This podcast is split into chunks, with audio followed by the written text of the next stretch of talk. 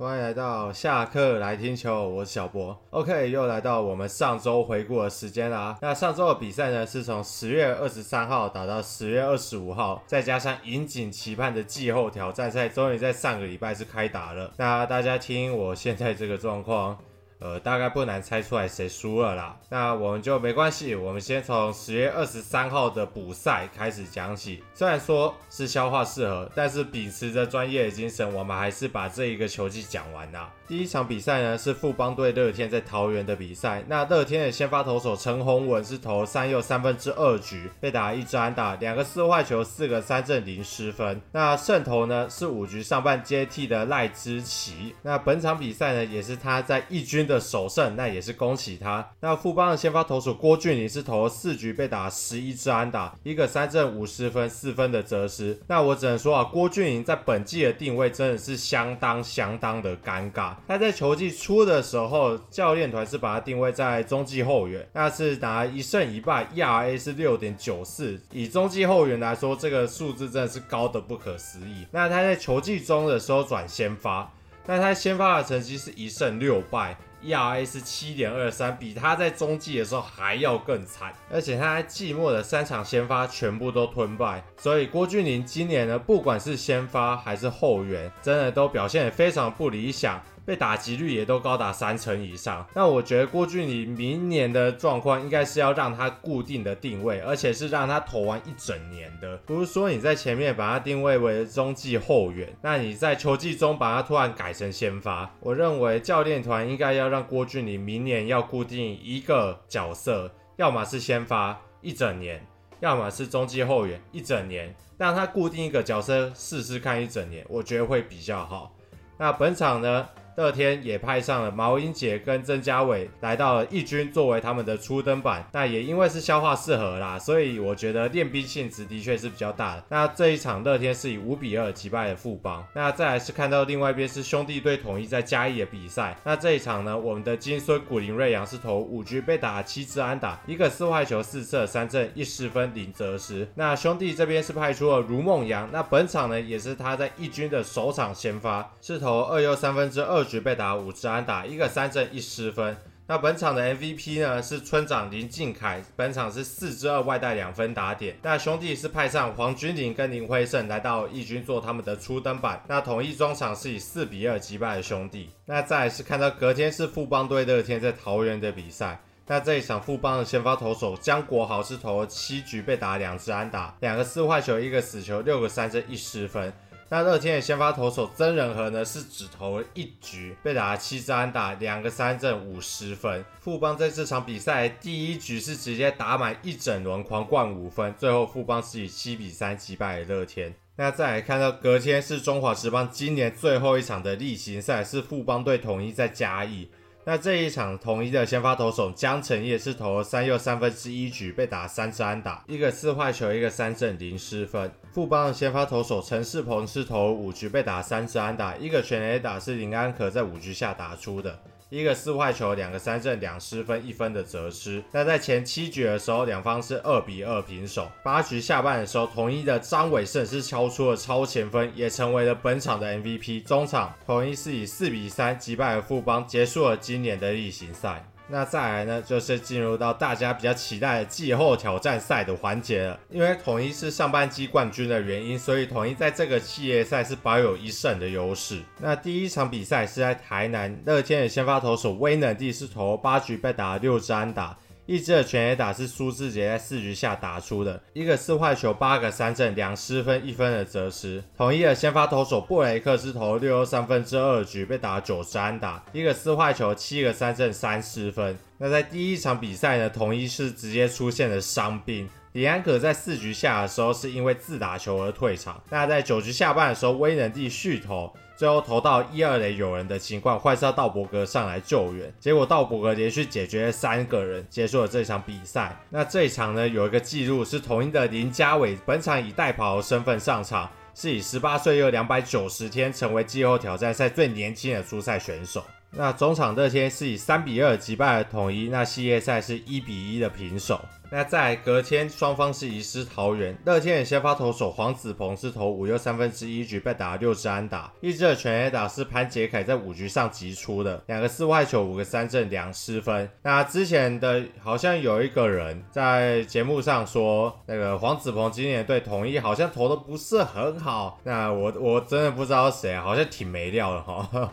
统一的先发投手克维斯是投一二三分之一局，没有被打任何安打，一个四坏球，一个三振，一失分。那在二局下半的时候，被陈俊秀的强袭球击中了头部退场。那紧急接替的兰道尔被连续打三支的二垒安打，那是直接失掉三分。六局上的时候，统一依靠着连续安打攻上得点圈。这时候乐天换上黄志轩，因为二垒手的失误造成满垒。然后最后王志轩是以一个飞球加上一个三振结束了这个半局，没有。没有掉任何的分数，真的是非常非常热血啊！也成为本场的 MVP，也是季后挑战赛最年轻的 MVP，是只有二十二岁又五十四天。那之前的记录呢是曹俊阳在一九九九年的二十三岁又两百一十四天。那统一的黄永传呢，也以十九岁又两百三十一天成为最年轻的季后挑战赛先发出赛野手。那之前的记录呢是去年的岳振华的二十一岁又两百七十三天。最后乐天是以三比二击败了统一。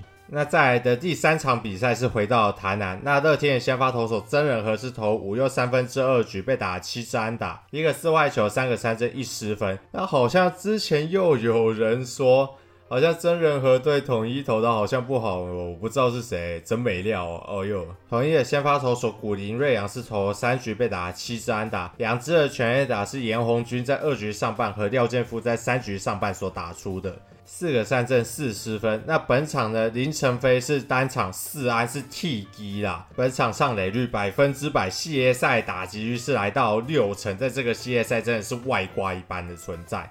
那本场的 MVP 呢是陈进的四支二外带三分的打点。那统一呢在九局上半是换上了林兆恩，林兆恩也以十九岁又两百五十九天成为季后挑战赛第二年轻的投手。那最年轻的是二零一七年的陈柏豪的十八岁又两百六十六天。那也是统一在季后挑战赛最年轻的出赛投手。那乐天呢最终是以七比一连续两年晋级台湾大赛。那统一呢贵为上半季的冠军。在季后挑战赛握有一胜的优势，那最后为什么会被乐天以三场直接横扫出门？我这边呢，我自己归类出了三个原因。那第一个呢，就是最严重的打击的问题。那在这一个系列赛呢，团队打击率是只有来到两成零二。对上乐天的两成七七，那统一在这一个系列赛的长打真的是非常非常的悲惨，整个系列赛的团队长打率呢是只有来到两成八三，对到乐天的四成二六，那统一的长打呢只有两个二连打加上两支全垒打。对上乐天这边的九支二连安打，对上两支全垒打，那是直接足足差了将近两倍以上了。那统一这边的打者呢，除了苏智杰和潘杰凯，已经没有其他任何的攻击点了。苏智杰在这个系列赛的打击率是来到四成五五，而潘杰凯则是来到四成。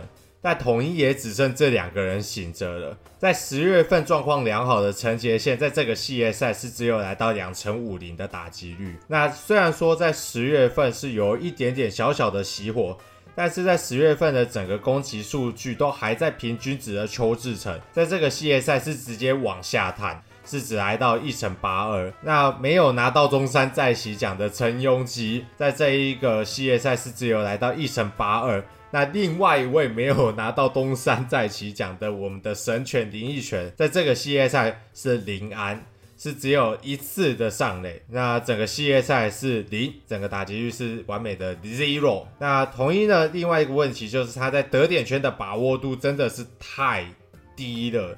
双方的安打数其实没有到真的差这么多，统一的安打数是二十，而乐天则是二十八。所以两方的安打数其实真的不会差到这么严重啦，但是统一在得点圈的把握度真的太低了。统一有的确在很多的时候有靠着连续的安打攻占得点圈，但问题是统一除了苏志杰跟潘杰凯以外，没有人是醒着的，所以也没有其他人可以去把这些分数打回来。那另外一个就是老生常谈的孔左问题，统一在这一个系列赛是得到了左投套餐啊。是有陈冠宇、王志轩跟道伯格，甚至说道伯格还出了两场。那对上这三个左投呢，总共统一只打了一支安打，所以统一打者孔左的问题，在这一个系列赛是被无限的放大的。那再来呢是第二个问题，就是手背上的问题。那统一呢在这三场比赛是发生了四次的失误，对比起乐天的三场是只发生两次。林立的打击率在这个系列赛是只有零点零八三，但是呢他的守备率还不错哦。所以林立在这个系列赛是守备组的啦。讲个笑话，林立的守备比你好。那第三个问题呢，就是伤兵的问题。